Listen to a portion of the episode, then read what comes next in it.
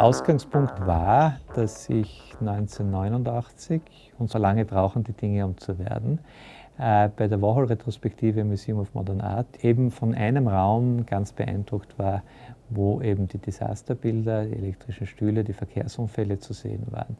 Und da ist es mir fast wie Schuppen von den Augen gefallen, wie sehr eben Warhol sich da auf Barnett Newman bezieht.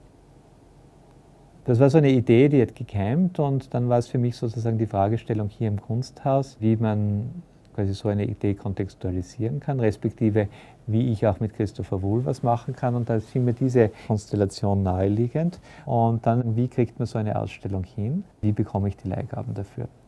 Das war eigentlich dann die schwierigste Arbeit von allem, das zusammenzubekommen. Da habe ich sehr viel Unterstützung bekommen, weil äh, sehr viel Interesse am Konzept da war. Die Ausstellung, die wir machen, ist nicht primär mit Pop Art in Zusammenhang zu sehen, außer dass eben Andy Warhol da eine ganz wichtige Persönlichkeit war. Wir wollen Warhol stärker eben zum einen in der Tradition amerikanischer Malerei verankern oder in der Tradition des amerikanischen Experimentalfilms. In der Tradition der amerikanischen Malerei habe ich bewusst als Vorläufer mir Barnett Newman ausgesucht, einen der hermetischsten, unpopulärsten amerikanischen Künstler, der aber eine epochale Kraft und Gewalt hatte mit also einfach Erfindung von neuen Bildräumen, mit neuen Zugängen zu Bildern. Andy Warhol hat von Newman gelernt, wie dünn die Oberflächen sein können, wie viel sich an der Oberfläche abspielen kann, wie sich Raum eben anders definiert und hat damit also eigentlich enorm gültige Bilder geschaffen, hat Zugangsweisen geschaffen, die heute für uns noch aktuell sind. Die waren für Andy Warhol ein Schlüssel, dass er die Medienwirklichkeit ganz anders abbilden konnte, als es andere Künstler der Pop Art konnten.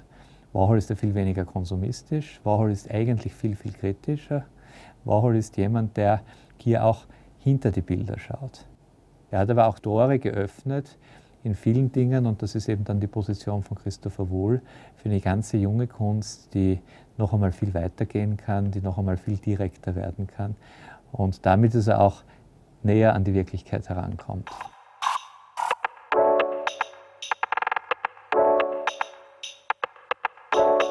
Ich möchte im Kunsthaus in Graz weniger historische Ausstellungen machen, sondern eben alles auch aus der Aktualität her betrachten. Und wenn es in der heutigen amerikanischen Malerei einen Nachfolger von Warhol gibt, dann ist es sicher wohl. Und sozusagen ist es durch seine Optik, dass wir auf Warhol und dann weiter auf Newman schauen.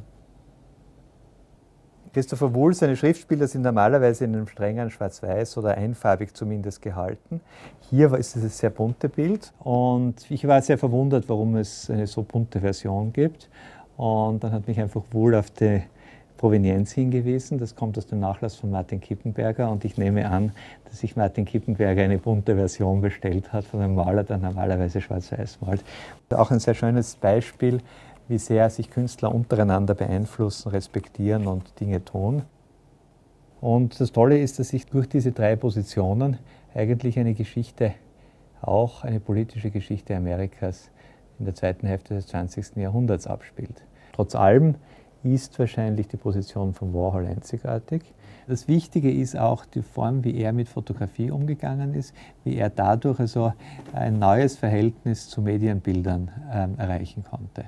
Das kommt sehr schön heraus übrigens bei den Disaster Paintings, die wir haben, wo er wirklich ganz, ganz präzise ausgewähltes Zeitungsbildmaterial verwendet und daraus sehr spannungsreiche Bilder komponiert. Und er reflektiert eben neue Medien und das äh, sehr stark und das führt ihn ja dann direkt in den Film hinein. Und natürlich ein großes Gegenüber von ihm ist Hollywood. Interessant ist, dass er nie wirklich äh, Bilder aus Hollywood verwendet hat, auch die Porträts der Marilyn und so sind Porträts aus, aus Zeitungen genommen. Und in seinen Filmen hat er eigentlich dann genau das Gegenteil von dem gemacht, was Hollywood gemacht hat. Er hat einen desillusionistischen Film gemacht. Hollywood ist der blanke Illusionismus. Da wird eine Wirklichkeit zusammengesetzt wie sie eigentlich nicht ist. Und Warhol versuchte wirklich dem auf den Grund zu gehen, was ist die Wirklichkeit, ganz blank. Und äh, in den Bildern schafft er es sozusagen, die Wirklichkeit in die Medien hinein zu verschieben. Im Film holt er sie eigentlich sehr, sehr, sehr stark ins Physische zurück. Und das macht spannend.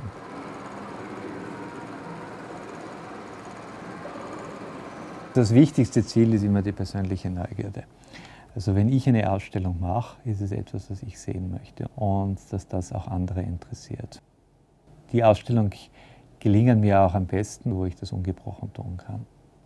Es ist natürlich das, was man auch zeigen möchte, auch selbst in einer Situation wie in Graz, dass wir hier sehr wohl mit einer entsprechenden Arbeit auf dem Niveau anderer bedeutender Orte der Welt etwas produzieren kann. Und äh, ja, und es ist einfach ganz, ganz toll, so viele, so großartige Bilder im, im Haus zu haben.